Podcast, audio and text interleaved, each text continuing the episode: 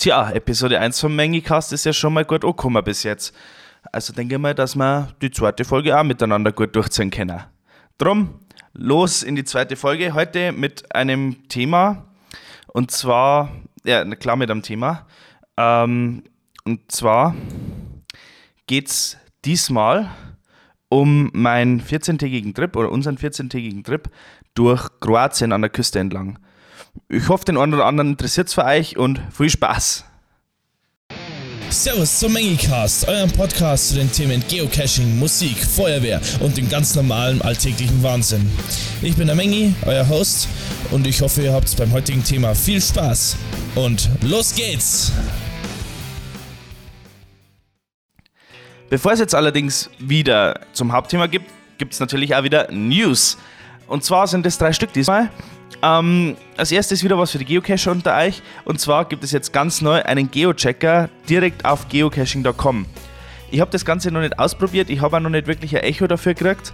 Ähm, es soll halt quasi der Standard ursprüngliche Geochecker sein, den wo man früher extern einbinden müssen hat, den man halt jetzt von Grund auf auf der Homepage selber im Listing automatisch hernehmen kann. Aber äh, verlasst euch drauf, ich werde das Ganze austesten und werde dann dementsprechend auf meinem YouTube-Channel ein Video dafür machen. News 2, das Rockavaria kommt zurück. Ja, ähm, gut. Es kommt nicht so zurück, wie es einmal war. Ähm, erinnern wir uns einmal zurück.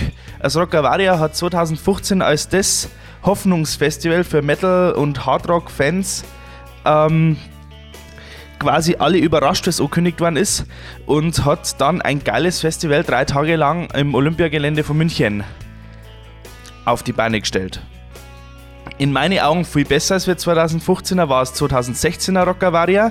Da war ich dann auch alle drei Tage anstatt bloß einen Tag wie beim 2015er. Mit Doppelbühne im Olympiastadion, mit der geilen Bühne auf dem Olympiasee. Drei Tage lang in meinen Augen das nahezu perfekte Festival. Oder sagen wir mal so, es hat für mich, hätte man fast nichts besser machen können bei dem Festival. Ich war vollstens zufrieden. Ich habe das richtig, richtig geil gefunden. Drum die Ernüchterung 2017er umso schlimmer, dass das Rockavari ausgefallen ist. Und jetzt nächstes Jahr kommt es wieder zurück. Allerdings als Zweitagesfestival nicht mehr am Olympiagelände, sondern am Königsplatz. Ähm, das Thema werde ich eventuell in einem Video oder mit, vielleicht mit jemand anders in einer anderen Podcast-Folge nochmal ein bisschen genauer ansprechen. Äh, vor allem, weil der Preis mit 179 Euro, glaube ich, äh, für ein zweitägiges Festival sehr geschmolzen ist. Vor allem, wenn man anschaut, nächsten News. Ähm, Rockavaria übrigens, Headliner Toten Hosener und auch die Donuts kommen zum Beispiel. Ähm, aber der, der Preis fürs Ticket ist zu hoch, wenn man sich einmal konkurrenzweise anschaut. Das, äh, der direkte Konkurrent ist ja Rock am Ring wenn man es genau nimmt. Und Rock am Ring hat jetzt bekannt gegeben, dass es Karten ohne Camping geben wird. Und die kosten dann auf einmal bloß noch 149 äh, Euro. Genau, 149 Euro, also 150 Euro. Für ein Dreitagesfestival mit mehrer Bands. Ähm, ja, wird ein bisschen schwierig, die Preissteigerung trotz Verkürzung auf zwei Tagen zu rechtfertigen. Also, versteht es mir nicht falsch, ich bin grundsätzlich ähm, jemand, der wo sagt, Festivals dürfen so viel kosten, wie es kosten, weil wenn man sich die Bands einzeln anschauen darf, dann darf man wahrscheinlich viel mehr dafür ausgeben. Und mir ist auch bewusst, dass jedes Konzert natürlich auch Kosten verursacht, die wo reingeholt werden müssen. Gut, nichtsdestotrotz, die dritte News war quasi Rock am Ring, Rock im Park haben wieder angekündigt worden, finden am 1. Juni-Wochenende wie zu erwarten statt. Headliner sind Yes, die Foo Fighters! Ja! Endlich haben wir wieder ein geiler Headliner für mich, nach, nachdem ja letztes Jahr äh, mit Iron Maiden der letzte für mich ganz große Headliner bei uns auf Tour war. Drum, Foo Fighters freue mich schon. Ich weiß bloß noch nicht, mache ich alle drei Tage oder mache ich bloß einen Tag. Ähm, auf alle Fälle, Foo Fighters möchte ich nächstes Jahr schon singen. Aber da werde ich nicht der Einzige sein. Noch dabei, sehr interessant, ist zum Beispiel Stone Sour. Avenged Sevenfold, auch einer meiner absoluten Lieblingsbands, kommt auch mit auf die Tour. Rise Against kommt, die wo ich ja, ähm, warte mal, nächste, übernächste Woche in München nur live anschauen werde. Also Rock im Park schaut bis jetzt lukrativer aus als wie dieses Jahr. Dieses Jahr waren ja bis auf Donuts und Toten Hosen war es ja gefühlt für mich zumindest persönlich ein bisschen dünn mit guten Bands besiedelt. So, dann gehen wir mal jetzt weg von dem ganzen Musik- und Geocaching-Gelaber. Wir gehen ja jetzt auf eine Reise in den warmen Süden. Also, es geht ja im Podcast recht gut. Schließt einmal die Augen und dann stellt euch so richtig schöne Berge vor. Also eher so die Gipfelregionen, die wo schon immer so bewachsen sind. Ähm, das Geröllhaltige, das, das stellt euch jetzt so richtig schön vor. Und dann stellt euch ein richtig schönes Meer vor mit, mit Sand- oder Kiesstränden. Dann dazwischen drinnen so kleine Städte mit italienischem Touch. Und das Ganze müsst ihr in eins zusammenfropfen und dann habt ihr eigentlich die komplette Küstenlinie von Kroatien.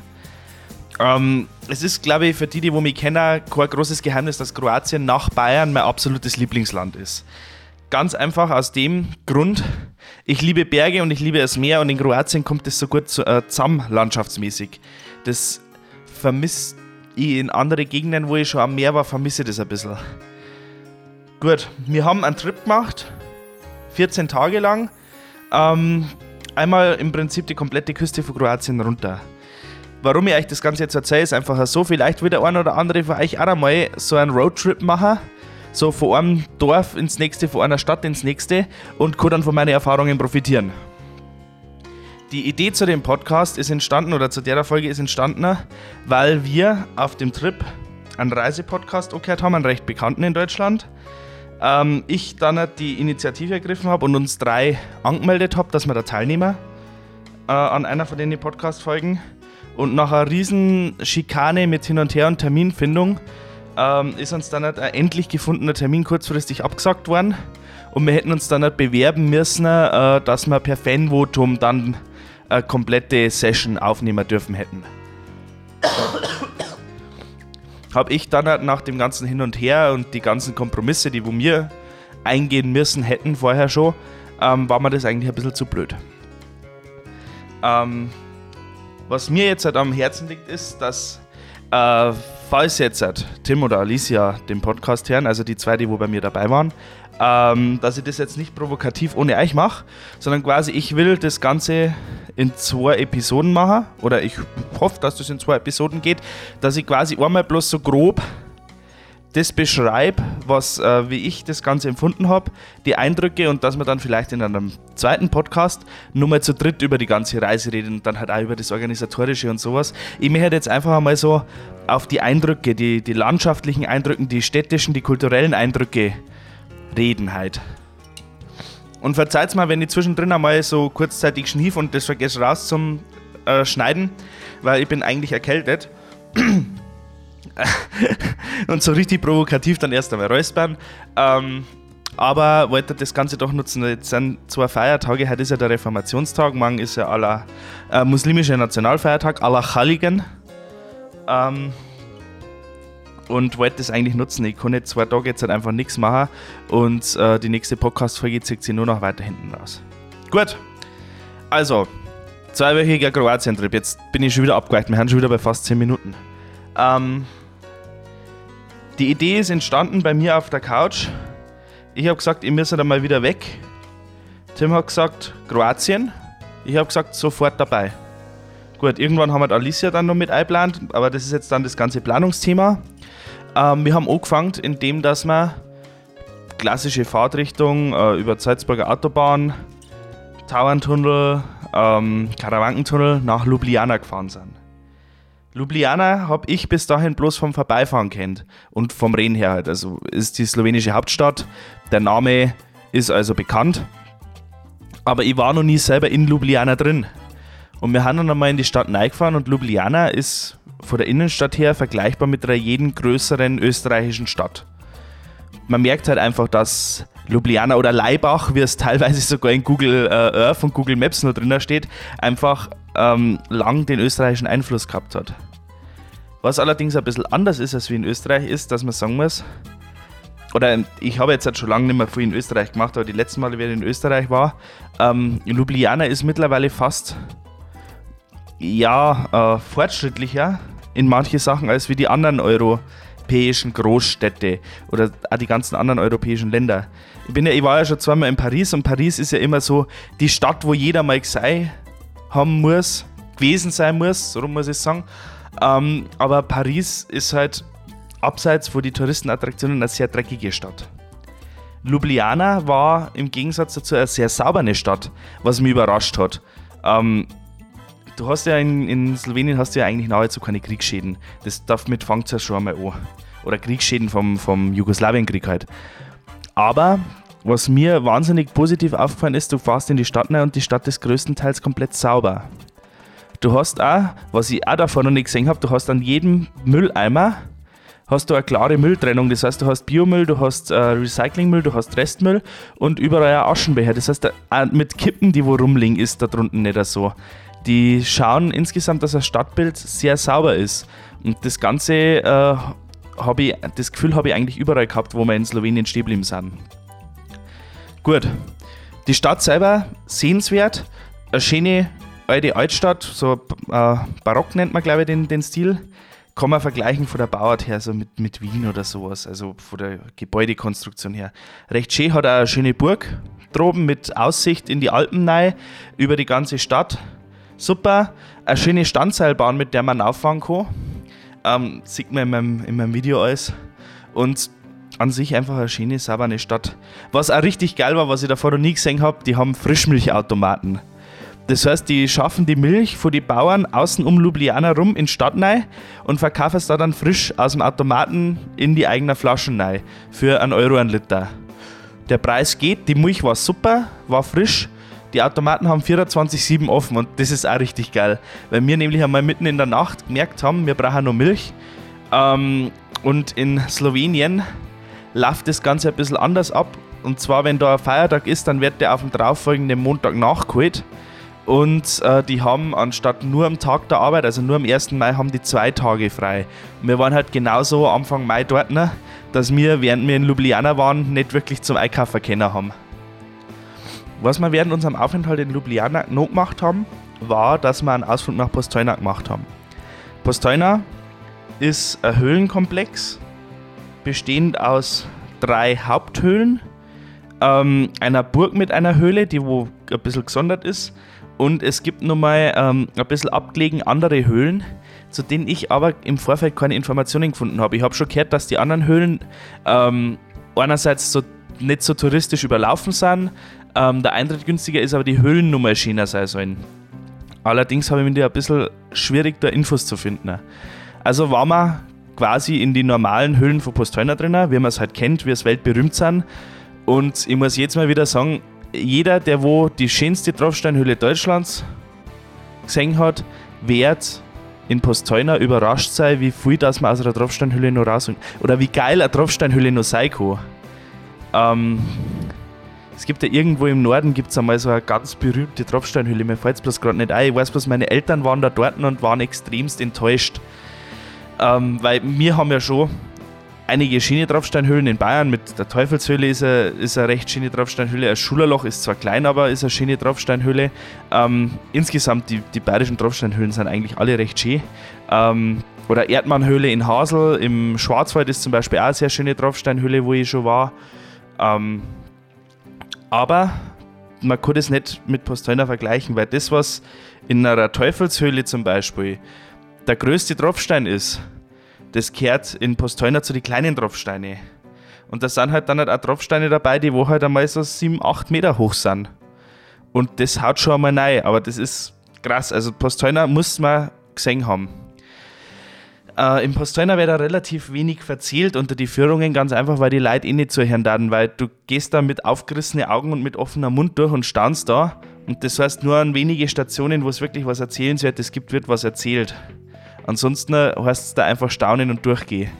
Was in Posteuner allerdings traurig ist, ist, dass da einfach so große Besuchermassen durchgehauen werden, dass man da nicht unbedingt aufpassen kann, dass die Leute nicht die ganze Zeit die Tropfsteine antatschen. Das heißt, gerade die Tropfsteine, die wo direkt am Weg sind, haben halt schon relativ schwarz abgriffen und wachsen deswegen auch nicht mehr. Leider. Was in Ljubljana, wenn ihr seid, auch noch sehr interessant ist, zumindest für alle unter euch, die wo gerne Lost Places mengen und klettern wollen, das ist der Skisprungschanzenturm im Stadtpark. Und zwar ist ja Ljubljana ehemalige Olympiastadt und ähm, in einem Park steht verlassen noch nur der Turm vor der alten Skisprungschanze. Und in dem ganz oben drum liegt der Geocache. Aber das sieht man auch in dem Video, wo ich gemacht habe. Ähm, anstrengend aufzukommen, weil man ein Seil durch ein Fenster einschießen muss und alles ein Seil schon einbauen muss. Aber sehr schön zum Anschauen. Wir haben dann weitergefahren von Ljubljana aus Richtung Portoroč. Das ist eine große Küstenstadt in Slowenien. Haben davor einen kurzen Abstecher nach Italien gemacht, um da schnell einen Geocache mitzunehmen. War aber jetzt nicht so spektakulär. Und haben dann halt bei Umag oder Richtung Umag über die Grenze gefahren. Und sind dann bei Umag über die Grenze gefahren. Umag war dann das erste Mal mehr. Das hat aber gleichzeitig auch das erste Mal geheißen, Geld umtauschen von Euro in Kuna. Slowenien hat ja nur einen Euro, Kroatien nutzt ja nur einen Kuna. Ähm, meine Empfehlung, wenn ihr in Kroatien Geld wechseln wollt, am besten in die Bank gehen zum Geld wechseln. Oder der zweite Tipp, wo auch immer sehr gute Kurse waren, das war beim Mautzahlen. Ihr könnt die Maut quasi in Euro zahlen und kriegt das Wechselgeld in Kuna raus. Das war immer ein sehr, sehr guter Wechselkurs. Wir haben eigentlich nie in eine Wechselstube reingegangen, weil die Kurse in Wechselstuben immer die schlechteren waren. Das heißt, wir haben entweder in der Bank Bargeld tauscht für einen verhältnismäßig guten Kurs, haben Geld gewechselt an die Mautstationen, indem wir die Maut in Eurozeit haben. Ähm, und übrigens, äh, wenn ihr da einen geringen Mautbetrag mit einem 50er zahlen wollt, das war, ist nicht so gut angekommen. Also da haben sie dann schon noch kleinere Scheine verlangt, damit man nicht zu viel wechseln muss. Und das dritte war, dass wir halt dann halt oft äh, von Geldautomat zu Geldautomat gegangen sind, geschaut haben, was ist der Kurs, der wo uns geboten wird und dann halt, halt Geld abgekommen haben, da wo der beste Wechselkurs war. In Umag waren wir dann das erste Mal am Meer. Ähm, für mich halt richtig geil, weil ich war davor jetzt halt fünf, sechs, sieben Jahre nicht mehr am Meer und ich liebe ja das Meer. Ich mag den, den, den Geruch, der wo vom Meer da rüber zirkt. Das ist krass, das ist für mich Wahnsinn. Das ist auf einem Berg drum stehe, ganz am Gipfel. Das ist so das gleiche Freiheitsgefühl wie am Meer dort stehe. Das ist einfach was wahnsinnig Schönes. Das geht mir jetzt, jetzt schon wieder ab und das ist mir schon die, die erste Woche, nachdem wir wieder von Kroatien zurück waren, ist mir das schon wieder abgegangen. Wir haben dann weitergefahren. Nächstes Ziel war Novigrad. Bei Novigrad oder in der Nähe von Novigrad geht eine recht coole Brücke übers Meer drüber. Ähm, die geht so quasi ins Meer rein, macht auf, auf dem Meer eine Ecke und geht dann halt am Meer weiter und dann halt äh, um eine Landzunge außen oder eine Meereszunge außenrum, so muss ich sagen. Weil ja nicht das Land ins Meer rein steht, sondern das Meer steht ins Land rein. Und da war dann die Great Wall of Novigrad. Ähm, eine 30 Meter hohe Felswand. Und äh, wenn ich schon verzeihe, dann ist die meisten wahrscheinlich schon klar. Genau, da war der Geocache dort. Äh, schöner Abseiler auf der Hälfte von der Wandhöhe war dann die Dose befestigt und da haben wir uns dann nicht abgelassen. Dann haben wir weiter am Limfjord oder Limski-Kanal, je nachdem in welcher Sprache das man aussucht, stimmt beides. Ähm, auch wenn es kein Fjord nicht ist, aber dazu in einem anderen Thema. Fjord ist ja genau definiert, wie der entstehen muss. Ähm, was eigentlich auch ein recht touristischer Punkt ist, da sind sehr, sehr viele Parkplätze am Berg drum, wo man Parkgebühren zahlen muss, damit man auf den Kanal von oben runterschauen kann. Was auch recht lustig ist, da sind sehr, sehr viele äh, professorisch gebaute Aussichtstürme, wo man Eintritt zahlen muss, dass man von oben vom Aussichtsturm aus runterschauen darf. Ähm, wir haben das günstigste genommen, wir sind runtergefahren, haben unten am Fjord parkt und sind da ein bisschen hinterspaziert. Aber da ist halt schon richtig schlimm, weil man wird halt vom jeden zweiten oder dritten angelabert, ob man mit dem Boot am Fjord auf und runter fahren will. Haben wir nicht gemacht. Am Fjord hätte es auch noch eine Höhle gegeben, die wohl recht sehenswert hätte sein sollen. Aber für die haben wir dann keine Zeit mehr gehabt, weil wir haben weiter müssen zu unserer ersten Unterkunft in Kroatien in Ruvini. Oder Rubin oder Ru Ruwein, glaube ich, wie es auf Deutsch heißen darf. Äh, Ruvini habe ich ja festgestellt, ist ja ein Sprech Sprachfehler. Ähm, ähm, Fun Fact: Ich habe im Nachhinein herausgefunden, ein Arbeitskollege von mir kommt aus Kroatien. Der hat mir dann, hat mir dann sehr oft bei den Städtenamen korrigiert. Aber wenn man halt die Sprache tatsächlich von Geburt auf drauf hat oder von klar auf drauf hat, ist es ein bisschen was anderes, wie als wenn man sich die Namen oft von jemandem erklären lässt, der wo selber kein Kroatisch spricht. Wir haben also dann in Rubin angekommen und haben erst einmal die von mir so geschätzte kroatische Gastfreundschaft wieder kennengelernt. Wir haben von unserem Vermieter empfangen worden. Erst einmal Freigetränk, hockt euch hin, kriegt was zum Trinken. Meine Mama sagt euch dann ein Apartment, könnt euch aussuchen, welches für die Zimmer. wo frei sind. Dann haben wir es angeschaut, haben ein schönes Zimmer gehabt. Ja gut, ich habe ein Schlafzimmer ohne Fenster gehabt. Äh, ja doch, ein Fenster, äh, ein Dachfenster, gerade außen auf. Aber für eine Nacht ist das gegangen und war recht angenehm. Das ist alles recht freundlich, haben einen kleinen Supermarkt gegenüber gehabt und haben uns abends dann äh, Ruven angeschaut. Und Ruven ist ja so eine typische istrische Stadt, also das heißt italienisches Flair, eine Kirche in der Mitte, so auf einer Halbinsel, ein bisschen rausgelegen. Ähm, wahnsinnig schön zum Anschauen. Was mir gefallen hat, ich, das Schlimme war, ich war als kleines Kind auch schon mal in Ruin und ich habe mich bloß noch an eins erinnern können und zwar, dass da irgendwo so wie so ein Abwrackhafen für all die Schiffe war. Und ich bin in die Stadt reingelaufen und habe den Hafen nicht gesehen. Da habe mir erst gedacht, hey, war das wirklich das, die Stadt, wo wir damals waren? Ich habe dann rausgefunden, weil die äh, Alicia, die wo dabei war, öfters auch in Ruin schon war. Und die hat dann gesehen, ja, ähm, hat gesagt, ja, den kennt sie auch, den Abwrackhafen. Der ist jetzt weggerissen worden und da werden anscheinend gerade neue Hotels gebaut. An was ich mich in Ruin auch nicht erinnern können habe, das sind die Höhlen oder die Bade, Flächen, die es da gibt. Also da war an der, ja, an der Meerseite, also äh, Nord, nie ohne Seite, war schon Westküste ähm, von Ruwin, sind Treppen zwischen die Felsen untergegangen ins Wasser rein, ähm, wo halt also kleine, wie so Badebuchten waren, da war eine kleine Höhle drin, da war ein Wassertretbecken drin, wahnsinnig schön. Und wir haben dann halt noch bis in, äh, an die Nordspitze von der Insel noch gegangen, wo ein kleiner Bunker war, wo die Kirche steht, die Schiene, und wo man auch eine wahnsinnig schöne Aussicht auf den Sonnenuntergang gehabt hat. Wir sind dann zurückgegangen, haben uns dann am Meer in eine kleine Wirtschaft reingeguckt. Ich habe zum ersten Mal seit Jahren wieder meine geliebten Cevapcici unten frisch vom Kroaten gekriegt. Ähm, war war echt schön. Also Ruwin ist tatsächlich eine schöne Stadt. Wir waren eigentlich nur in schöne Städte. Es ist eigentlich nur eine Stadt dabei, die wo äh, auf dem Trip dabei gewesen, wo ich sage, die braucht man kurz zweites Mal anschauen. Wir haben dann am nächsten Tag weiter von Ruwin Richtung Pula, waren davor in Otok Katharina. Das ist eine ehemalige Militärbasis äh, von der königlichen und kaiserlichen äh, Marine, also aus der österreichischen Kaiserzeit, eine Marinebasis mit U-Boot-Werft. Also da sind U-Boote zusammengebaut worden, dann zu Wasser gelassen worden.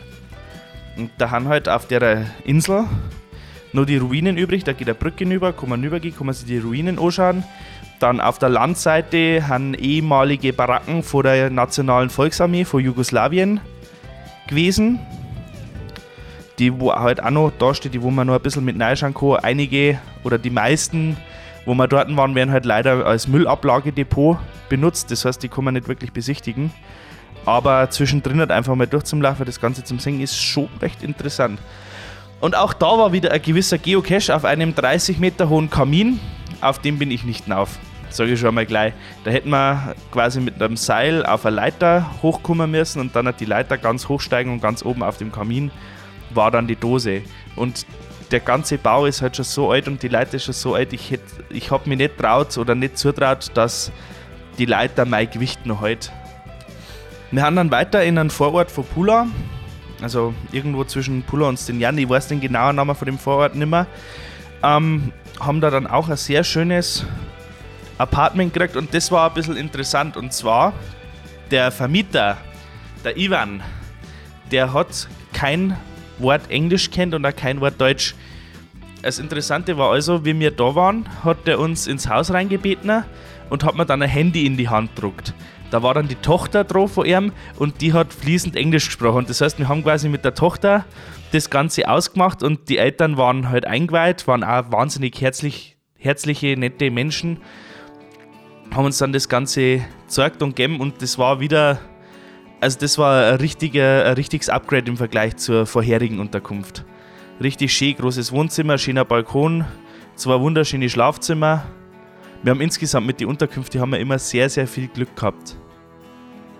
Leider vor allem hauptsächlich mit denen, wo wir bloß eine Nacht waren. Kommen wir aber später dazu. Wir haben dann aber nicht so viel Zeit in der Wohnung verbracht, sondern wir haben dann gleich weiter nach Pulla. Haben dann in Pulla am Hafen entlang am Kolosseum vorbei. Also Pulla hat ja das größte, ich glaube das größte Theater oder römische Theater, also die größte römische Arena außerhalb Italiens. Und da muss dann Haufen Eintritt sein, wenn du rein musst, also extrem viel Eintritt. Aber wenn du einmal außen rum gehst, siehst du alles, weil der Weg geht direkt an die Mauern vor dem, äh, vor dem Theater rum.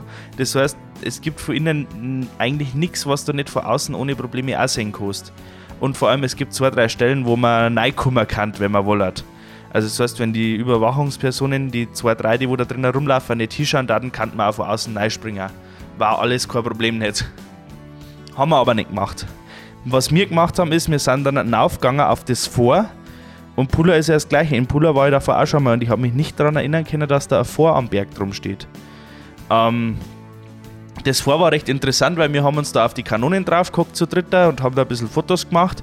Dann ist ein Schulglas gekommen und die wollten dann, dass wir von ihnen ein Foto machen. Also die haben die Idee mit dem auf den Kanonen drauf hocken und Foto machen so geil gefunden, dass sie es gleich nachgemacht haben, dass wir denen das Foto gemacht haben. Sind dann halt um das Vor außen rum, haben dann halt an Ruinen von anderen römischen Theater vorbeigegangen, wo ich auch nicht gewusst habe, dass die existieren. Und haben dann halt auch wieder ähm, Richtung Hafen runter haben da dann Abend gegessen und sind dann zum Sonnenuntergang nach Stignan ins Fort Grosso gefahren.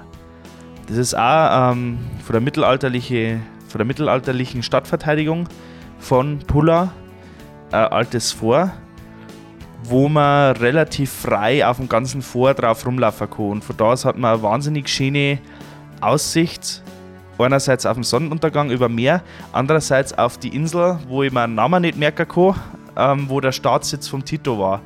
Also es ist quasi so,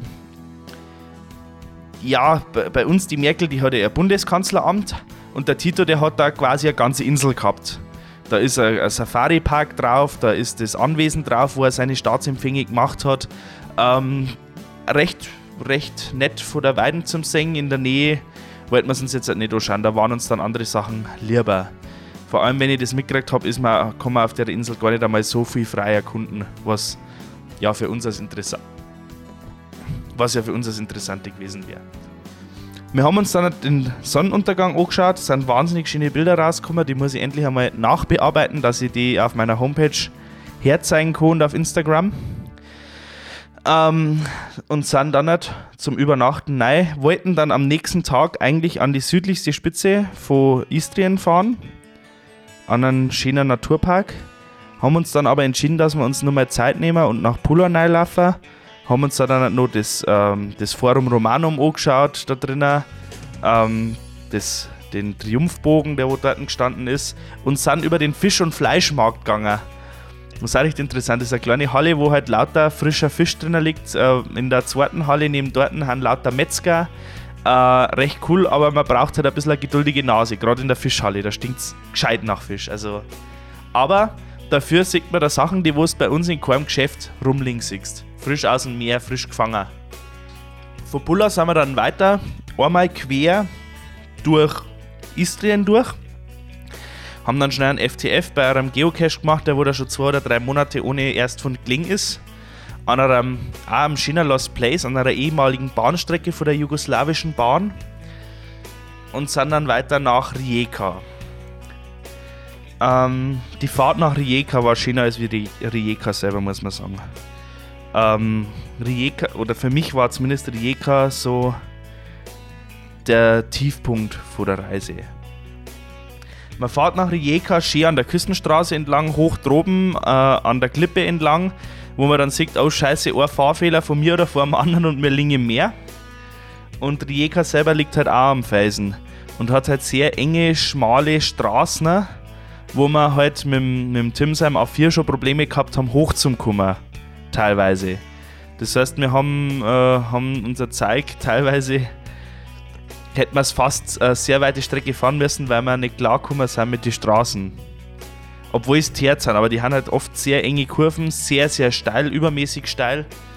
Ähm, und das dann halt nicht äh, mit einem fließenden Übergang, sondern teilweise halt mit einem, so einem richtigen zackigen Übergang. Wenn man dann ein, ein längeres Auto hat oder eins, wo, äh, wo ein bisschen tiefer ist oder nicht höher gelegt ist oder sowas, kann man da schon richtige Probleme haben. Rijeka war dann halt ähm, relativ voll, da war ein kleines Fest.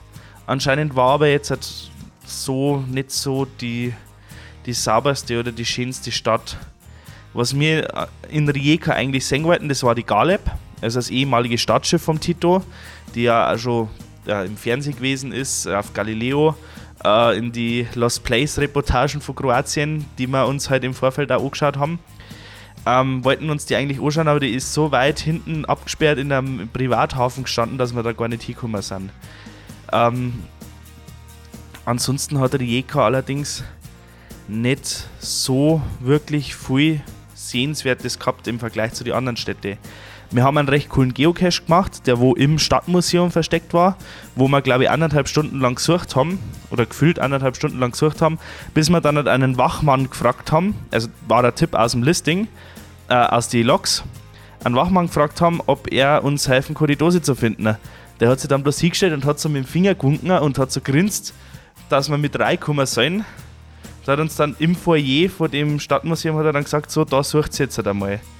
Und tatsächlich, da haben wir dann die Dosen auch gefunden. Also war relativ cool gemacht, aber wir haben halt extrem lang suchen müssen, bis wir die Dose gehabt haben. Wie wir vor Rijeka weitergefahren sind, sind wir dann zum ersten Highlight oder zum ersten großen Highlight in meine Augen gefahren. Und zwar zum Bärenpark nach Kuterevo. Jetzt muss man sich das vorstellen, in Kuterevo. Kuterevo, das ist so ein, ein kleines Bauerndorf irgendwo im Nirgendwo. Und äh, da gibt es fast genauso viele Bären wie andere Einwohner. Kann man schon gefühlt sagen. Und zwar gibt es da vier Gehege. Zwei für kleine Bären und zwei für erwachsene Bären. Beziehungsweise in einem von denen für die erwachsenen Bären wohnt eine ganz, ganz alte Bärin, die wo man nicht mit anderen Bären vergesellschaften kann. Die ist ein bisschen eigen. Und in dem Reservat werden halt Bären aufgezogen, die wo durch Unfälle ihre Eltern verloren haben. Oder die wo verletzt worden sind, die wo angefahren worden sind. Die werden da aufgepäppelt. Das Problem ist bloß, die Bären verlieren in der Zeit ihre Scheu vor Menschen, darum kann man die nicht mehr auswildern. Das heißt, äh, ein Bär, der wo einmal in Kuterevo ist, bleibt bis zu seinem Lebensende in Kuterevo. Das Ganze wird da drunten von ehrenamtlichen Mitarbeitern gemacht und das Ganze wird auch durch Spenden finanziert. Das heißt, es gibt Menschen aus ganz Europa, die wo da hingingen, um zu arbeiten und Menschen aus ganz Europa, die wo da hingingen, um Spenden hinzubringen. Was sehr interessant ist, ähm, die Leute aus dem Dorf verkaufen Lebensmittel, teilweise halt auch an die Touristen und an die Leute, die wo da arbeiten und machen damit einen Profit. Und alles, was übrig bleibt, werden die Bären gespendet. Das heißt, die Bären profitieren von den Bauern und die Bauern profitieren von den Bären. Das ist ein gegenseitiges und, äh, Geben und Nehmen. Trotzdem ist es da drunten anscheinend von der Situation her relativ eng, dass die halt gerade so über die Runden kommen mit dem Geld, das sie kriegen. Was man allerdings klar dazu sagen muss, wir haben da drunten empfangen worden freundlichst, haben rumgeführt worden durch das ganze Gelände und das alles umsonst. Das heißt, das sind Leute da, die erklären uns das äh, oder erklären euch das, wenn ihr da hinkommt, sagen euch das, erzählen euch die Hintergrundstories zu dem Gelände, erzählen euch die Hintergrundstories zu den Bären, soweit es bekannt sind. Und das Ganze ohne einen Cent dafür zum Verlangen. Die sagen nicht einmal, kauft irgendein Andenken oder spendet irgendwas, sondern äh, führen euch da ganz selbstverständlich rum. Total freundlich, total hilfsbereit. Die haben halt da offen, ehrlich, ohne irgendeine Art von Gier. Und das hat ganz ehrlich so mein Glauben an die Menschlichkeit wieder ein bisschen gestärkt, dass es halt da Menschen gibt, die wo so selbstlos sind, dass am Tier, das wo geschadet worden ist, helfen und dafür äh, andere Leute, die woher kommen, um die Bären zu singen, das Ganze zu sagen, ohne dafür äh, Geld zum Verlangen. Bei uns darf man da wahrscheinlich wieder eine riesengroße Touristenattraktion draus machen und die Leute das Geld aus die Taschen ziehen. Da drunten läuft es mehr oder weniger umsonst. Drum, wenn irgendjemand von euch einmal nach Kroatien fährt und kommt da in das Gebiet zwischen Karlovac und Zagreb, also ungefähr auf der halben Strecke, äh, Karlovac und Zagreb sage ich schon, zwischen Karlovac und Zadar, ungefähr auf der Hälfte der Strecke ist Kuterevo.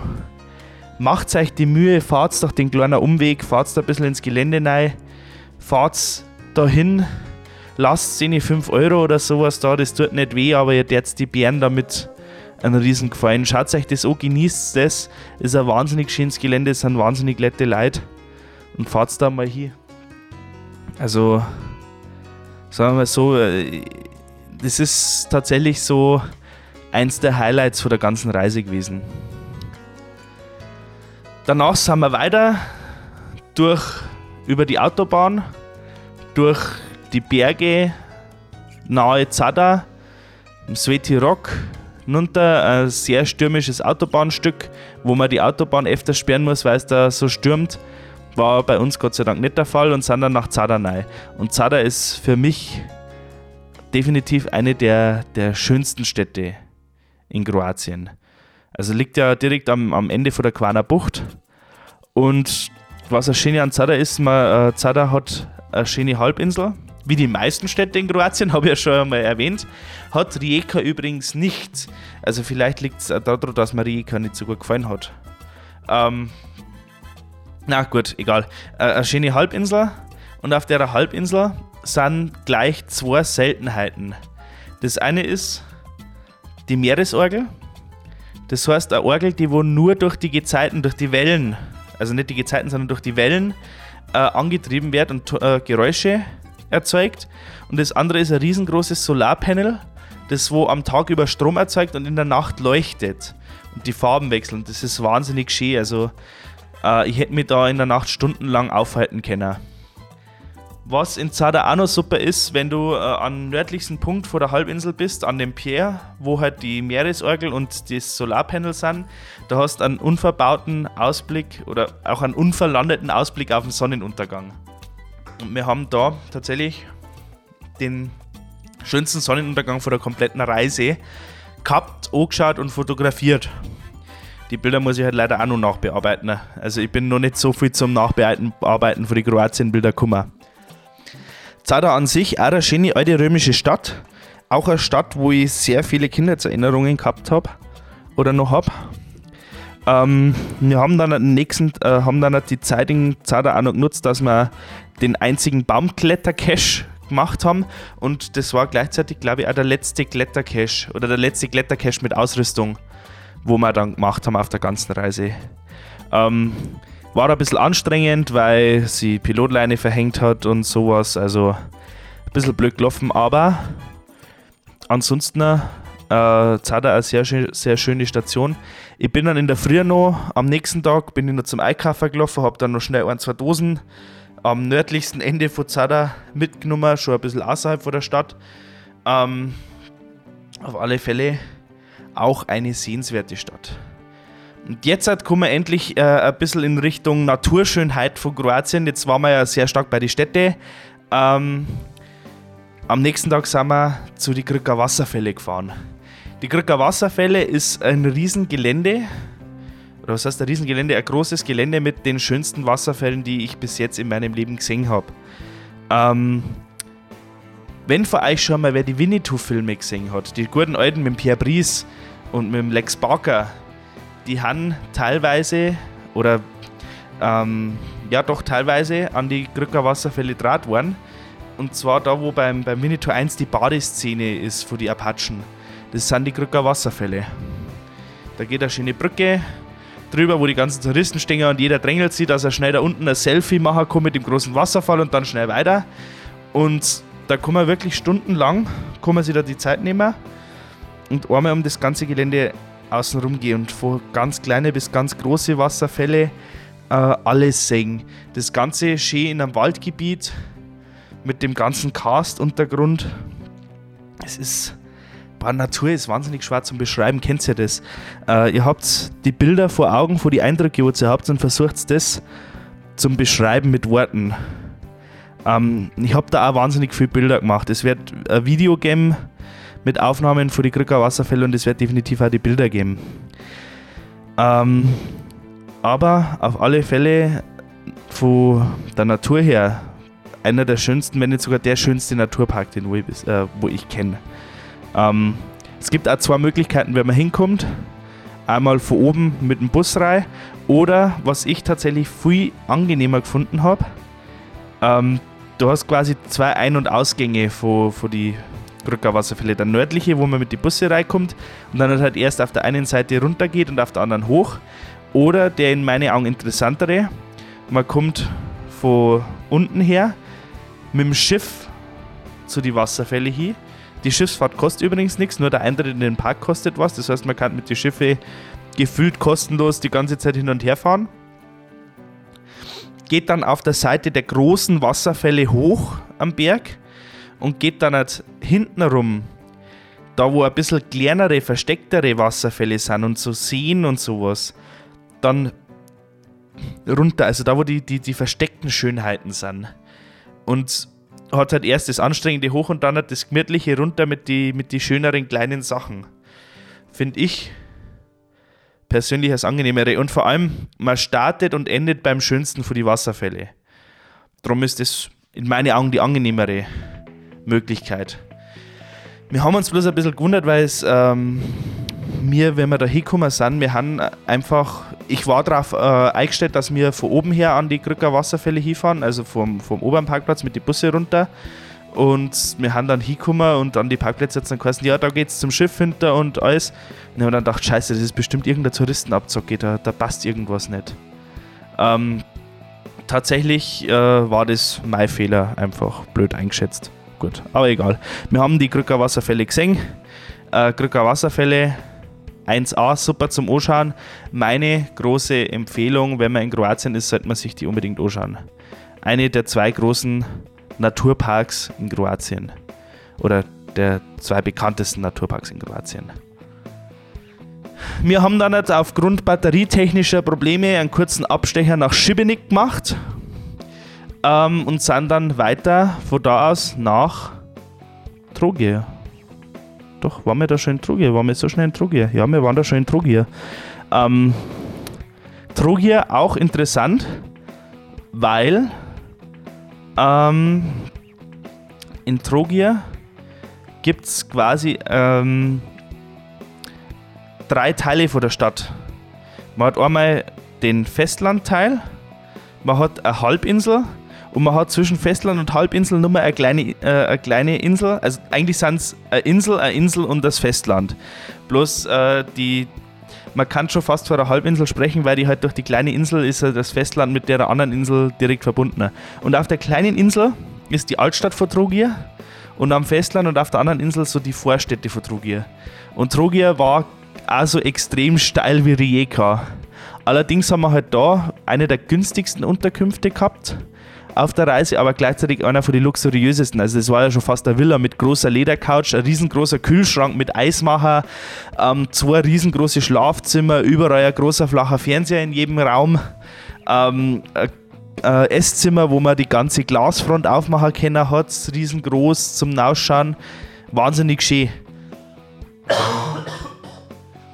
Wir haben aber durch, äh, auch unter anderem durch die Batterieprobleme und sowas recht spät in Trogia angekommen haben uns also bloß noch abends in Trogir schnell die Ortschaft angeschaut. Also äh, nicht wirklich die Ortschaft angeschaut, wir haben halt neu und haben dann Abend gegessen. Wir haben uns dann halt am nächsten Tag die Ortschaft ein bisschen angeschaut, weil in der Früh dann nicht. Äh, haben dann auch durch Zufall zwei Drehorte äh, von den Winnetou-Filmen gefunden. Ähm, haben dann halt am Kamalengo, das ist eine mittelalterliche Festung in Trogir, vergebens nach einem Geocache gesucht und sind dann weitergefahren nach Omis. Ähm, Umis ist quasi so eine Art Grand Canyon. Ja, ich weiß nicht anders, wie man das bezeichnen soll. Also eine Felsenge, wo ein großer Fluss durchläuft, was wahnsinnig imposant ausschaut. Wir haben dann da zu einem offiziellen Aussichtspunkt aufgegangen, der groß befestigter Weg, groß gut ausgeschildert und von da aus hat man eigentlich nichts gesehen, weil er mitten zwischen die Bäume war.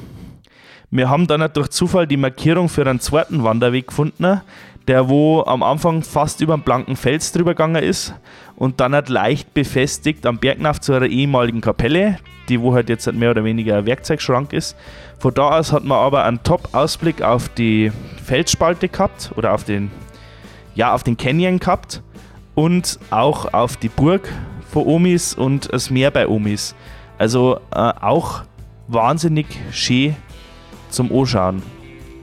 Auch auf alle Fälle ein Stopp wert. Von Omisch haben wir dann quasi wieder zurückgefahren nach Norden, nach Split.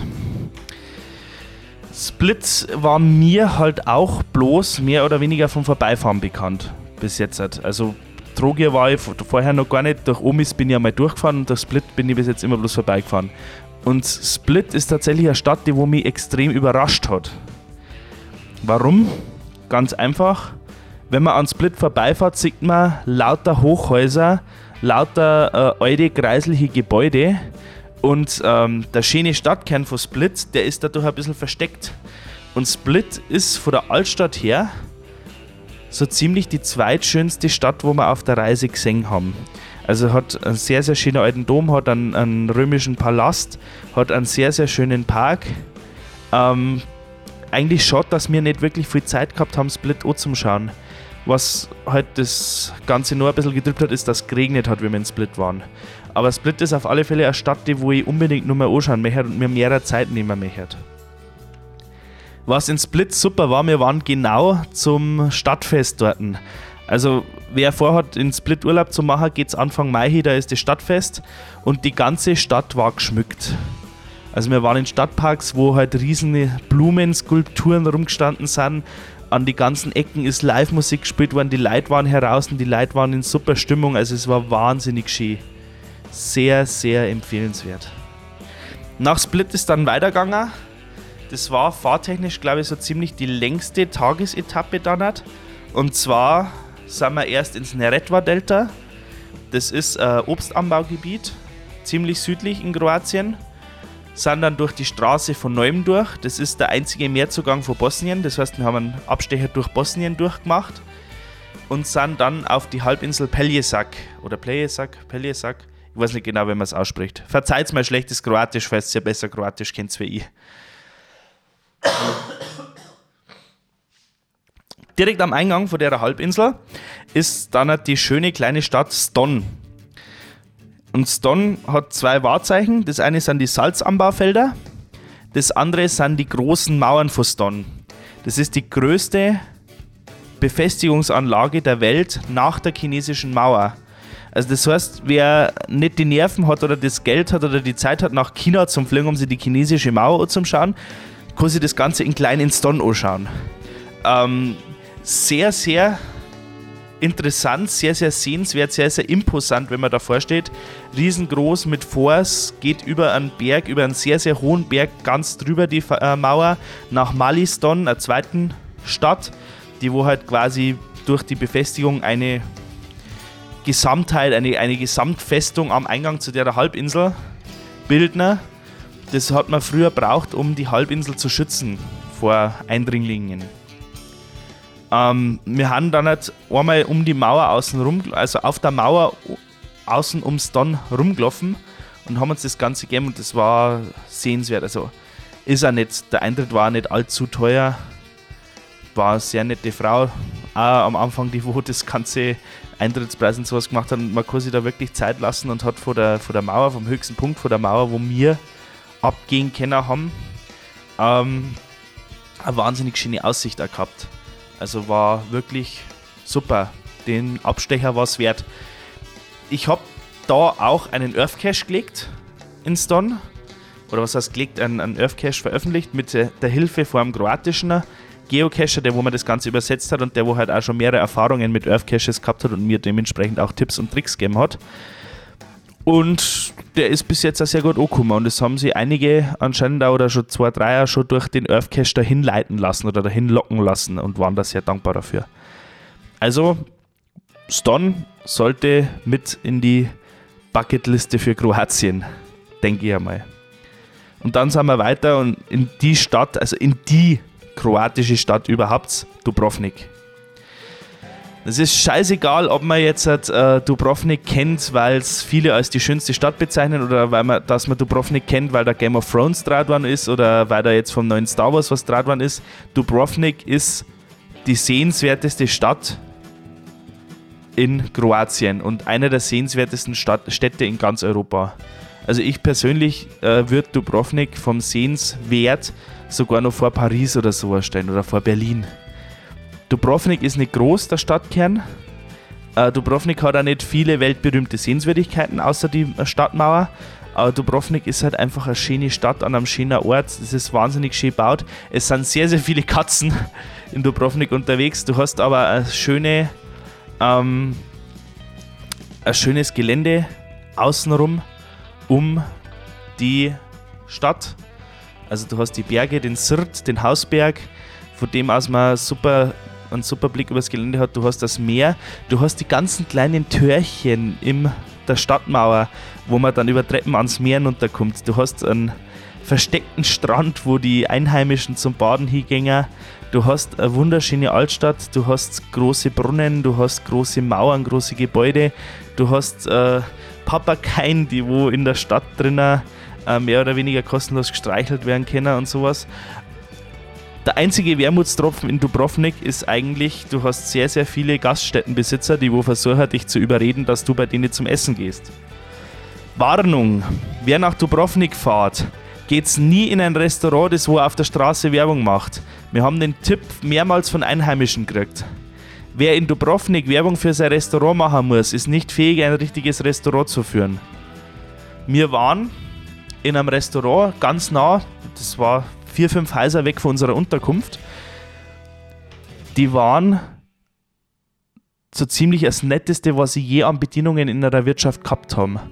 Ähm, die haben alles über, über Holzfeuer gemacht, also Pizzen, Braten, ähm, Grillen, Kochen, alles über Holzfeuer. Wahnsinnig gut zu, zu sehr, sehr angenehme Preise. Also auch in unsere Verhältnisse sehr günstige Preise und vor allem in Dubrovniker Stadtverhältnisse hast du ungefähr die Hälfte Zeit von dem, was du eigentlich in der Innenstadt drin sein müssen hättest. Also Dubrovnik auf alle Fälle ein klarer Tipp. Ähm, es hat zu uns jemand gesagt, alle wollen immer nach Dubrovnik, aber Split ist eigentlich die, die richtige Schönheit. Split ist schön, aber Dubrovnik ist einfach schöner. Also das muss ich neidlos, den Sieg muss ich neidlos Dubrovnik anerkennen. Aber sei es drum. Ähm, was in Dubrovnik halt auch ähm, ein Touristenmagnet ist, ist das Thema Game of Thrones. Dubrovnik ist ja quasi Königsmund für alle Game of Thrones Fans. Also für die, die wo nicht Game of Thrones Fans sind, du, äh, Königsmund ist die Hauptstadt im, in der Welt von Game of Thrones. Und extrem viel wird halt in Dubrovnik gedreht. Und darum findet man halt da äh, die Drehorte vom Roten Tour, äh, vom, vom Roten Bergfried, die Treppe, wo der Walk of Shame war. Ähm, und du gehst halt durch die Stadt durch und siehst überall Referenzen an Game of Thrones mittlerweile. Und wir haben auch eine Game of Thrones Stadtführung gemacht und das ist halt richtig cool, wenn man dann halt einmal Drehorte aus einer fiktiven Welt in echt sieht. Und das ist richtig, richtig cool. Auch eine Sache, die womit Dubrovnik äh, für immer verschweißt sein wird, ist der Kroatienkrieg. Und zwar ähm, gilt ja die Bombardierung von Dubrovnik relativ am Anfang vom Kroatienkrieg als äh, eines der größten Kriegsverbrechen in dem Krieg. Also zumindest eines der größten Kriegsverbrechen auf kroatischem Gebiet. An Srebrenica kommt klar nichts anderes roh. Aber ähm, da haben halt bewusst nur zivile Objekte beschossen worden, was halt das Ganze zu einem Kriegsverbrechen macht. Ähm, das heißt, in Dubrovnik sind immer wieder einmal äh, Andeutungen oder Schautafeln, wo was zerstört worden ist. Das ist ja die Stadtmauer von Dubrovnik, war ja damals schon Weltkulturerbe und ist ja massivst im Krieg beschädigt worden. Es gibt zum Beispiel einen Turm, das haben wir bei der Game of Thrones Führung erfahren, der ist zwar schon vorgeschädigt gewesen durch, ähm, durch Erdbeben, aber ist halt im Krieg ganz so geschädigt worden, dass er jetzt halt einsturzgefährdet ist, dass man den nicht mehr begehen darf, als anscheinend einzigen Turm in der Stadtmauer. Noch mehr merkt man das Ganze auf dem Srt, auf dem Hausberg, ähm, auf dem ein Fort ist aus der napoleonischen Zeit, in dem auch äh, das Bürgerkriegsmuseum ist. Da war man allerdings dann jetzt, obwohl ich mich für das Thema Kroatienkrieg doch sehr stark interessiere, war mir da einfach der Eintritt zu hoch. Darum haben wir da nicht nein. Ähm, von der Drum aus, also auch aus der Ecke ist anscheinend Dubrovnik beschossen worden oder das war auch die Verteidigungslinie von Dubrovnik oder die letzte feste Verteidigungslinie. Ähm, und wir haben uns von der Drum einfach dann halt einen Sonnenuntergang gegeben. Wir haben da nicht mit, die, mit der Sündei einen Seilbahn auf, wie wir es ursprünglich geplant haben, sondern wir haben mit dem Auto hochgefahren, was ein bisschen abenteuerlich ist, weil das sehr verschlungene Straßen sind mit engen Kurven, wo man nicht rumschauen kann. Und wenn da dann einer entgegenkommt, muss man dann teilweise doch sehr, sehr lange Strecken wieder rückwärts fahren, bis man aneinander vorbeikommt. Es war abenteuerlich. Was auch abenteuerlich war da droben, ist äh, die Tatsache, in den Bergen von Dubrovnik waren Minenfelder. Ganz einfach, da waren ja auch Stellungen von die Serben im Krieg. Und äh, egal wer das da vermint gehabt hat, ob die, die Serben, die wo sie verteidigen wollten, oder die Kroaten, die wo es Vorrücken verhindern wollten, auf alle Fälle waren in den Bergen auch Minenfelder. Jetzt sind ja die Minenfelder in Kroatien alle gekennzeichnet. Und man findet immer nur Minenfelder, wenn man in Kroatien im Urlaub ist oder unterwegs ist, findet man immer mal wieder Minenfelder. Wir hatten das große Glück, dass wir bis dahin an allen Gebieten, wo Minen gelegt waren, an keinem Minenfeld vorbeikommen sind. Ähm, das ist trotzdem, also trotzdem, dass die Schilder da sind, immer noch gefährlich, weil wenn wir äh, ein Minenfeld haben, das, oder wenn man an einem Minenfeld dort steht und du hast ein Schädel, dann ist ab dem Schädel höchster Gefahrenbereich. Das heißt, ein Zentimeter hinter dem Schädel kann da theoretisch schon die erste Mine liegen. Ähm, drum recht gefährlich. Und wir haben da drum auf dem Sirt haben wir da relativ unbesorgt ähm, über Stock und über Stein an die Kante vom Berg hin und haben uns gedacht, jetzt schauen wir mal ein bisschen auf der Profit hinunter und genießen die Aussicht. Und auf einmal sagt der Tim, hey, da vorne ist so ein komisches weißes viereckiges Schild. In dem Augenblick hätte ich mir fast in die Hose gekackt. Warum? Die Minenwarnschilder sind groß und weiß und viereckig.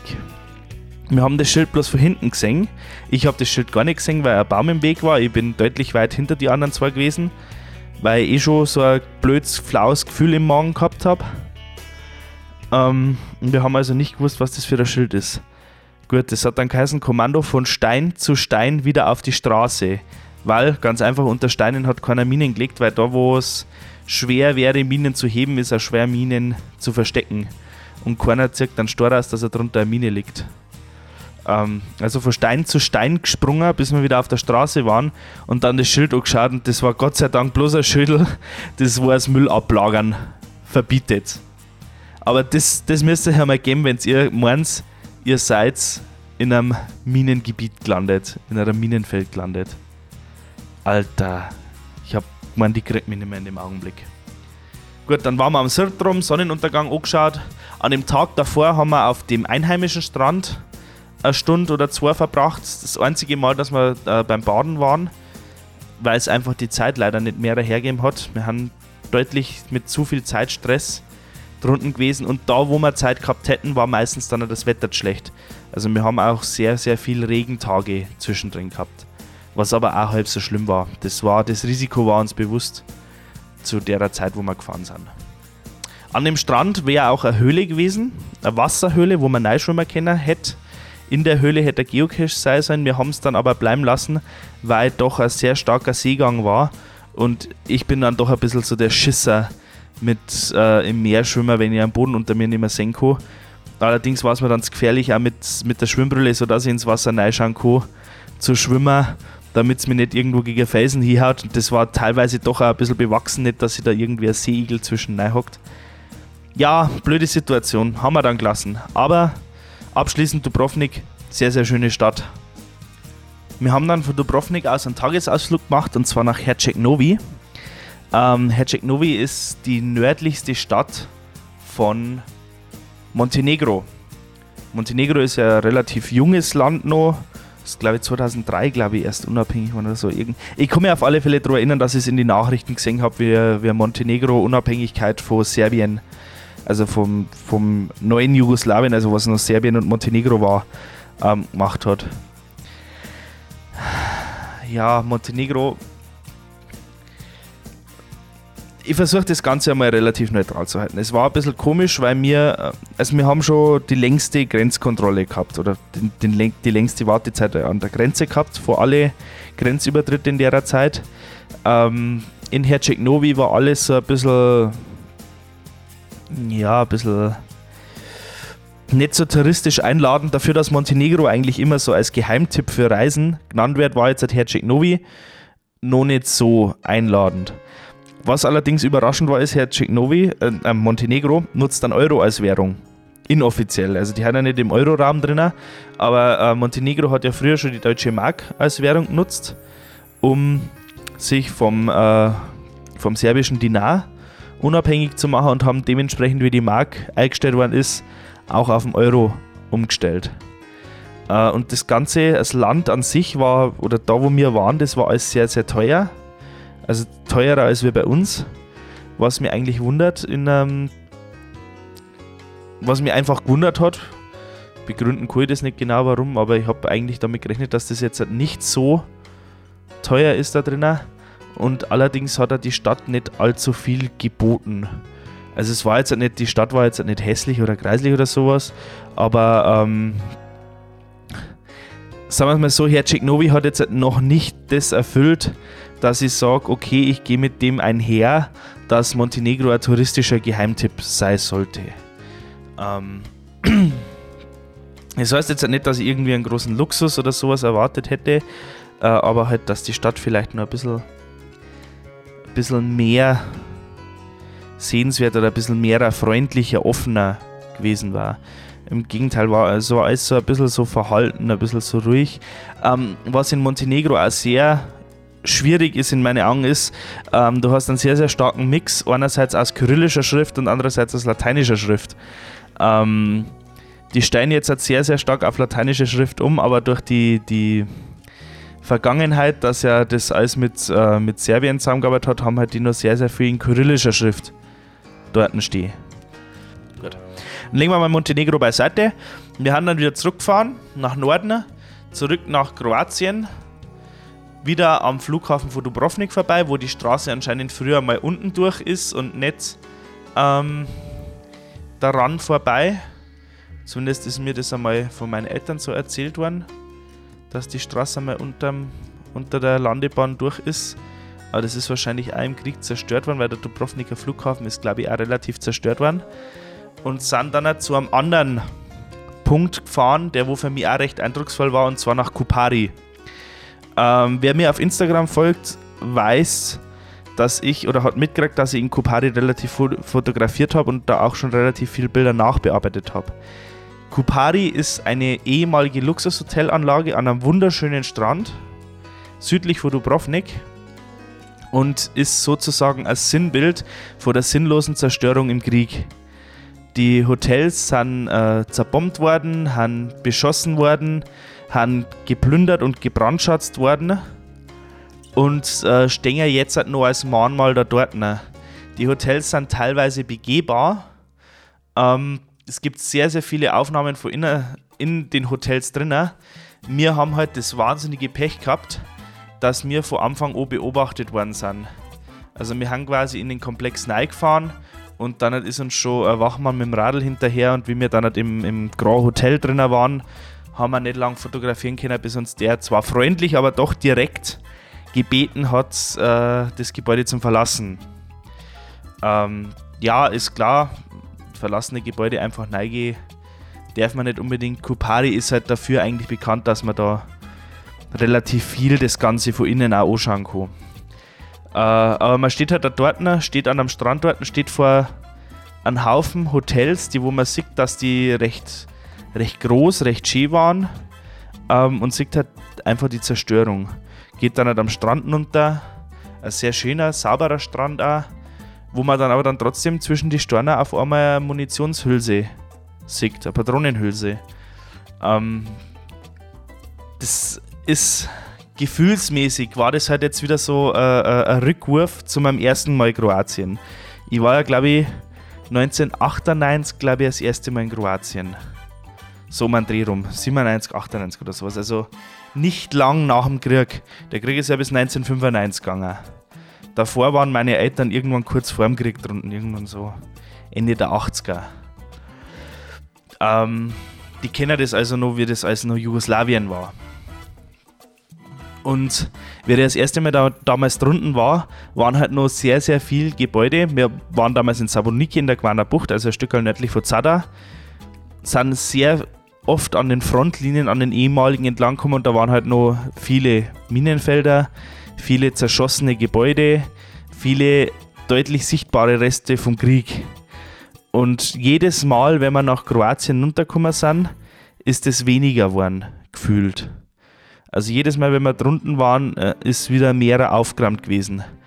Und tatsächlich habe ich eigentlich den Spruch gesagt gehabt, weil Alicia zwar schon in Kroatien war, aber immer nur in Istrien und nie in die Gegenden waren, wo der Krieg war, wo ich dann gesagt habe, pass auf, du wirst da eine Seite sehen von Kroatien, die wo du sogar nicht gewohnt warst. Äh, gemeint habe ich damit eigentlich, äh, wenn du dann entlang fährst und die Minenfelder siehst, also die Minenwarnschilder siehst oder wenn du dann auch die, die zerschossenen Gebäude und sowas siehst. Und tatsächlich war da nahezu nichts mehr da oder nichts mehr groß sichtbar da, bis wir halt dann in Kupari waren.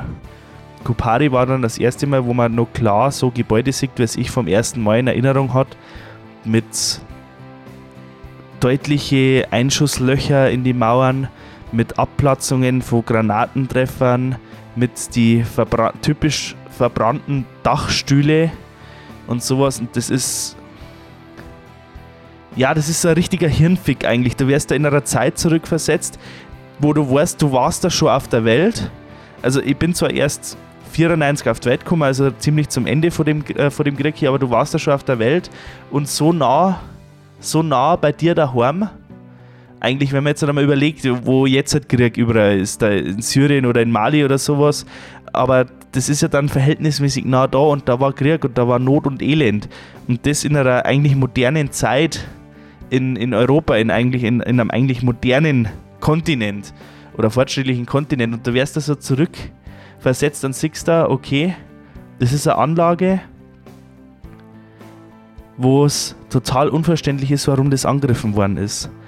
Ähm, wo was, was Altes, Schönes, also das Grand Hotel ist ja, ist ja sehr, sehr alt, die anderen Hotels sind ja neuer in dem Gebiet, aber das, das, das, das Grand Hotel ist ja sehr, sehr alt, wo sowas eigentlich sinnlos zerstört worden ist. Und ich glaube, man braucht sowas, man muss sowas doch immer mal wieder mal sehen, damit man ein bisschen geerdet wird. Äh, wie schnell dass das Selbstverständliche bei uns, dass uns gut geht, dass, äh, dass wir sicher sind und sowas, wie schnell dass das vorbei sein kann. Nicht, weil irgendwo von außen jemand kommt. In Kroatien war das ja nicht so, dass da von außen Leute reingekommen sind, die wo dann auch da Angst geschürt haben, sondern da haben wir auch, jetzt passt es einmal auf, ich bin ja gerne als linke Socke verrufen oder werde ja gerne als linke Socke verrufen, weil ich was gegen Nazis habe und gegen Rassismus und sowas habe. Jetzt passt mal auf, der Krieg ist durch Nationalismus entstanden. Weil die Leute innen drinnen eine Identität wieder haben wollten und sich deswegen Völker gegeneinander in einem Land aufgehetzt haben. Das war quasi so, wie als wenn Bayern einen Krieg gegen Sachsen führen darf. So ungefähr kann man das beschreiben. Bloß dass halt Bayern und Sachsen evolutionstechnisch ein bisschen näher zusammen sind, als wir zum Beispiel Kroaten und Serben. Ähm, aber einfach im Prinzip äh, eine sinnlose Zerstörung, auf was ich da hinaus will am Ende. Wo man halt einfach immer wieder zeigt, wie scheiße das Krieg ist. Egal um was das geht. Weil halt einfach immer Opfer gefordert werden und das meistens Sinnlose, wo, wo nichts weitergeführt wird. Gut. Kommen wir, äh, kommen wir weg von dem ernsten Einschlag. Wir haben dann nach Dubrovnik wieder Richtung Norden gefahren, also wieder die Reise hat sich am Ende zugeneigt. Ähm, sind dann auf der Autobahn wieder über die Kröcker drüber gefahren, über den großen Fluss, ähm, über eine sehr, sehr schöne Brücke, eine sehr hohe Brücke, von der man aus auch nochmal äh, eine wahnsinnige Aussicht ähm, auf die Krücker hat, also auf den Fluss für die Krücker Wasserfälle. Ähm, sind dann halt weiter nach Utbina. Oder bei Utbina, da haben wir durch, durch Zufall mehr oder weniger vorbeikommen. Bei Utbina ist eine Militärbasis, wo mehrere Panzer stehen. Da haben wir halt schnell Fotos gemacht, dass wir Fotos mit Panzern drauf haben. Und sind von da aus dann zu den Plitwitzer Seen mit zwei Übernachtungen. Ähm, die Blitwitzer Seen sind nach den Krücker Wasserfällen in meinen Augen das zweite Pflichtprogramm in Kroatien. Warum? die Blitwitzer Seen sind groß, sie sind schön, man hat Wasserfälle, man hat Landschaften, man hat viele Tiere. Ich habe noch nie so viele wilde Schlangen gesehen, als wir an die Blitwitzer Seen. Ähm, keine Angst für alle, die vor Schlangen Angst haben, die Schlangen haben, hauen ab, bevor es überhaupt in der Nähe kommen. Also bevor du überhaupt die Zeit gehabt hast, die zu erschrecken, ist die Stange schon wieder abgehauen. Von dem her drauf geh. Schade. Äh, ähm, wurscht. Ähm, wir haben in der Nähe von den Blitwitzer Seen eine sehr schöne Ferienwohnung gehabt und äh, haben von unserem Vermieter einen Tipp gekriegt, einen kleinen Geheimtipp gekriegt. Und zwar haben die meisten Touristen hinten nein, also am, am Eingang vom hohen, großen Wasserfall nein, sind zu dem großen Wasserfall hinter, haben dann halt mit die Elektroboote, die wo man, wenn man einen Parkeintritt Zeit hat, kostenlos nutzen kann, nach vorn gefahren zu den kleineren Wasserfällen, sind da eine kleine Runde gelaufen und dann halt mit dem Shuttle wieder zurück und weiter. Er hat uns empfohlen, geht's, ja, geht's zum großen Wasserfall in der Früh gleich hin und hat uns dann halt einen Weg empfohlen, hinten rum, der nicht allzu stark befestigt ist, ähm, aber wo wir halt total ungestört waren. Also wir haben da wirklich ein paar Stunden lang fast ohne dass wir jemanden gesehen haben, entlang gelaufen. Der Weg war, weil der, der Pegel vom See sehr hoch war, teilweise im Wasser. Das heißt, wir haben teilweise pfützenartig äh, durch den Strand, also war der Weg teilweise strandpfützenartig, also war gut, dass wir wasserdichte Schuhe gehabt haben. Ähm, über ein Sumpfgebiet, wo, wo Stangen oder, oder Baumstämme neigelegt worden sind, dass man über den Sumpf drüber kommt. Also das war abenteuerlich, aber halt auch ganz nah an der Natur dort. Und wir haben dann da entlang gelaufen bis zu die, zu die kleinen Seen, wo halt die vielen kleinen Wasserfälle sind. Sind dann halt von da aus mit dem Boot übergesetzt, mit dem Panorama-Shuttle nach ganz oben und haben dann halt, ja, aus Zeitgründen fast im Schnelldurchlauf dann halt, halt an die kleinen Seen entlang, an die Kaskaden entlang. Im Schnelldurchlauf deswegen, weil wir da, wo es wirklich schön waren, uns Zeit nehmen wollten zum Fotografieren. Das heißt, wir haben weniger Zeit für das normal Schöne gehabt, haben uns aber dann halt für das ganz, ganz Schöne ein bisschen mehr Zeit genommen auf dem Weg. Ähm, haben aber dann rechtzeitig drunten sein müssen, dass man mit die Boote wieder rüberkommt. Ähm, also mein klarer Tipp, Blitwitzer Seen unbedingt anschauen. Schaut auch einmal in die Höhle rein. Die Höhle habe ich zum Beispiel, wenn wir das erste Mal dort waren, gar nicht checkt, dass da eine gibt. Und wir waren beim ersten Mal, wie ich dort war, auch tatsächlich nicht an dem großen Wasserfall hinten, der auch äußerst sehenswert ist. Insgesamt sind die Blitwitzer Seen ein extrem großes Gelände. Also man braucht wirklich einen kompletten Tag, um das anschauen zu können. Wenn man nicht gut zu Fuß ist, auch locker zwei Tage, um das alles zu sehen. Ähm, der Eintrittspreis ist nicht gerade günstig mit, was waren sie, ich glaube 140 Kuna oder sowas. Ähm, also auf alle Fälle auch kein günstiger Eintrittspreis, aber so wahnsinnig sehenswert, so wahnsinnig schön. Also das ist einfach, wenn man, wenn man nur mal Natur tanken will. Und für mich war es halt ein, super Abschluss für die Reise. Also wir haben uns die Blitwitzer Seen quasi angeschaut und am nächsten Tag sind wir heimgefahren. Haben dann halt nur noch einen Zwischenstopp gemacht.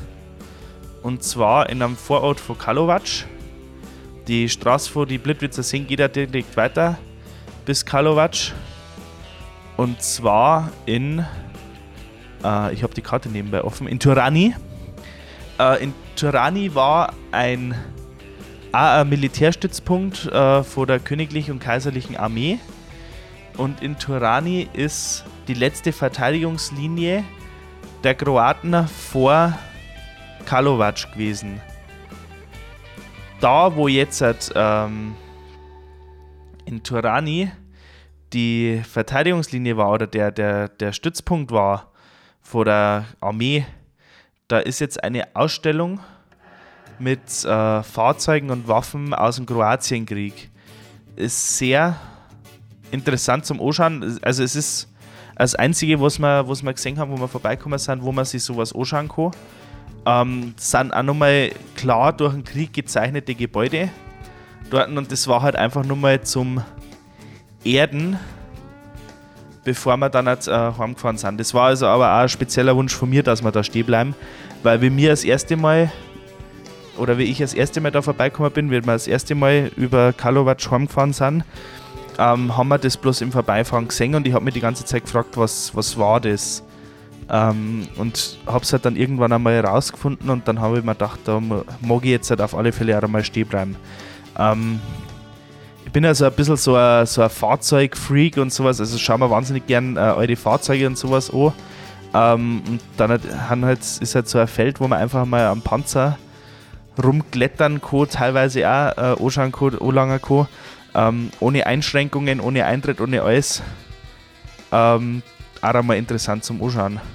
Also da so die, die Viertelstunde, dass man da einmal rumgelaufen ist, die sollte man schon investieren, wenn man da vorbeikommt. Ähm, waren dann den Kalowatsch noch schnell einkaufen. Ähm, übrigens auch so eine Sache, äh, ich weiß noch, wie wir das erste Mal in Kroatien waren, da sind wir in lauter so kleine komischen Läden gewesen, äh, wo du dich eigentlich nicht auskennt hast. Und jetzt, wie wir drüben waren, wie wir äh, in Umag angekommen sind, haben wir auch zum ersten Mal einkaufen fahren in Kroatien und waren als erstes einmal in einem Kaufland. Das heißt da drunten auch Kaufland. Äh, ist, schaut eins zu eins aus wie bei uns. Das heißt, die großen Ketten sind jetzt halt auch in, im Balkan angekommen. Also Kaufland, Lidl gibt es auch. Das Coole ist, die Pfandautomaten beim Lidl haben echte Menschen. Ähm, ist tatsächlich doch ein bisschen persönlicher als wir bei uns. War, war auch cool. Also, das war halt jetzt unser Trip. Wir haben dann halt äh, von, von Karlovac aus nach Zagreb und von Zagreb aus dann halt äh, wieder über den Karawankentunnel Ljubljana heim. Ähm, auf alle Fälle in meinen Augen ein wahnsinnig schönes Land, ein sehr, sehr sehenswertes Land, ähm, dem man auf alle Fälle einmal einen Besuch abstatten sollte, das man unbedingt bereisen sollte. Ähm, vielleicht nicht nur rein, um einen Urlaub am Meer zu machen, wie es die meisten wahrscheinlich in Kroatien machen, sondern auch halt einmal, um ins, ins Hinterland zu fahren, um die Geschichte von dem Land ein bisschen zu sehen, um die Naturschönheiten von dem Land ein bisschen zu sehen, die wo nicht nur am Meer sind. Ähm, und halt ein Land, wo man immer mal wieder hinkommen kann. Also es gibt immer noch Sachen, die wo ich immer noch nicht gesehen habe. Wie schon gesagt, Split möchte ich nur mal intensiver anschauen. Ich darf Kupari gerne nochmal runter und die an, äh, mir die Zeit nehmen, die anderen Hotels anzuschauen. Ähm, ich würde wahnsinnig gerne mal äh, auf die Insel Bratsch, ans Goldene Horn. War ich zum Beispiel auch nicht oder auf äh, äh, andere von den kroatischen Inseln. Ähm, es gibt auf alle Fälle nur, zum Singen da drunten. Und vielleicht, wenn ihr mal nach Kroatien in Urlaub fahren wollt, habt ihr vielleicht ein bisschen Inspiration durch unsere Reise gekriegt. Ähm, wenn die Folge gefallen hat, dann würde ich mich natürlich über eine positive Bewertung freuen, auf iTunes zum Beispiel, wo er rausgekommen ist, auch auf YouTube. Ich werde die Folge wahrscheinlich auch wieder auf YouTube hochladen. Da würde ich mich natürlich auch freuen, wenn ihr einen Daumen hoch da lasst oder wenn ihr irgendwo einen netten Kommentar drunter schreibt. Ansonsten äh, schaut gerne mal bei mir auf Instagram vorbei. Da sind einige Bilder aus der Reise schon hochgekommen und werden auch noch mehrere Bilder kommen. Äh, schaut auf meiner Homepage vorbei, da werden die Bilderalben sein. Schaut auf YouTube vorbei, da werden auch Videos von der Reise noch kommen und viele andere interessante Videos. Ähm, und ansonsten hoffe ich, dass es euch gefallen hat. Wenn es gut angekommen ist, wird es auf alle Fälle. Habe ich schon mal gesagt, mit hoffe ich, dass es euch gefallen hat. Wenn es gut angekommen ist, dann äh, werde ich vielleicht mich auch mal, werde ich mich noch bemühen, die anderen zwei dazu zu kriegen, dass wir nochmal eine zweite Folge machen. Nicht, vielleicht nicht so lang wie die erste, aber wo wir halt dann auf einige bestimmte Punkte von der Reise nochmal ein bisschen genauer eingehen. Ähm, ansonsten sehen wir uns im nächsten Video oder hören uns beim nächsten Podcast. Servus beieinander.